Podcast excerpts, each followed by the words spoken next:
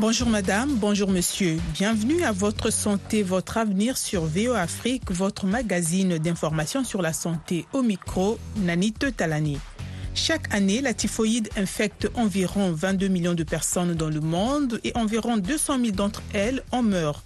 La fièvre typhoïde est curable, mais certaines souches bactériennes deviennent de plus en plus résistantes aux antibiotiques. Or, sans traitement, de 10% à 16% des personnes infectées mourront de la typhoïde. Quel est le meilleur remède contre la fièvre typhoïde? Que faire face à une typhoïde qui résiste aux antibiotiques? Quelles sont les complications d'une fièvre typhoïde non traitée ou négligée?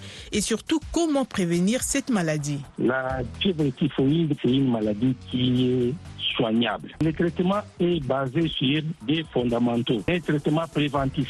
Le deuxième aspect, c'est le traitement à base d'antibiotiques. Pour en parler, nous recevons le docteur Timothée Kieba, médecin directeur à l'hôpital d'Idofa dans la province du Bandundu en République démocratique du Congo. Après cette discussion sur la deuxième partie consacrée aux complications, au traitement et à la prévention de la fièvre typhoïde, vous suivrez dans la seconde section de notre émission Carnet de santé avec Linor Moudou.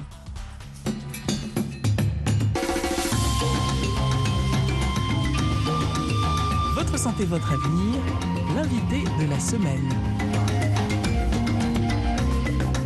Nous vous proposons maintenant de suivre notre discussion avec le professeur Timothée Kieba. Bonjour, docteur Kieba. Bonjour madame. Aujourd'hui, c'est la deuxième partie de notre série consacrée à la fièvre typhoïde. Nous allons notamment aborder euh, le traitement, la prévention, mais aussi les complications que peuvent causer la fièvre typhoïde quand elle n'est pas bien traitée. Pour aider les auditeurs qui nous suivent seulement maintenant, est-ce que vous pouvez revenir grosso modo sur les causes et les modes de contamination de la fièvre typhoïde? Ok, nous avons dit la fois passée la fièvre typhoïde est causée principalement par les salmonelles. C'est une bactérie. Elle cause des maladies fébriles et c'est des maladies transmissibles. Qui se manifestent comment? Ça se manifeste principalement par la fièvre, par euh, des troubles digestifs, genre euh, diarrhée, alternance, ça peut être la diarrhée, la constipation, l'alternance diarrhée-constipation, et principalement des sources de contamination, c'est la source humaine. Donc, à partir d'un malade, et ce malade va être un porteur pour les autres malades. Comment cela va-t-il se faire?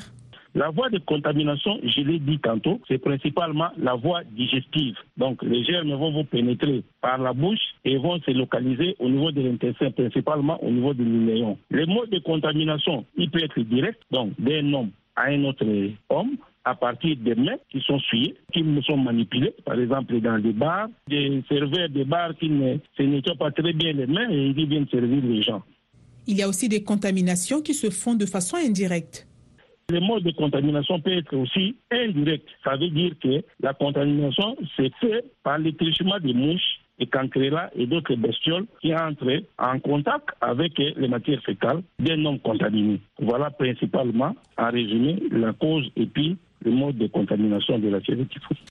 Concernant ce que nous voulons aborder aujourd'hui, nous commençons avec euh, Florentino Pelicano depuis le Bumbashi, mais aussi Arafat euh, El Arafat Amissi depuis Kisangani, les deux donc en République démocratique du Congo.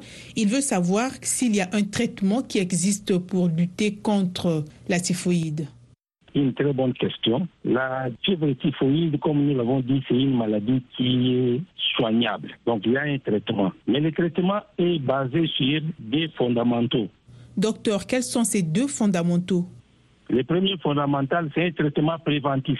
Justement, cela rejoint les questions de Kouchakbe Zoumon depuis le Tchad, mais aussi Valérie Capita depuis Kanangan RDC. Les deux veulent savoir quelles sont les mesures préventives pour éviter contre la fièvre typhoïde. Et le traitement préventif, c'est exigé à tout le monde qui veut ne pas contracter la maladie. Sur quoi se base ce traitement préventif? Ce traitement préventif est basé principalement sur trois aspects. Le premier aspect, c'est ce que nous appelons la surveillance épidémiologique. Et ça, ça se passe au niveau des formations sanitaires. Au niveau des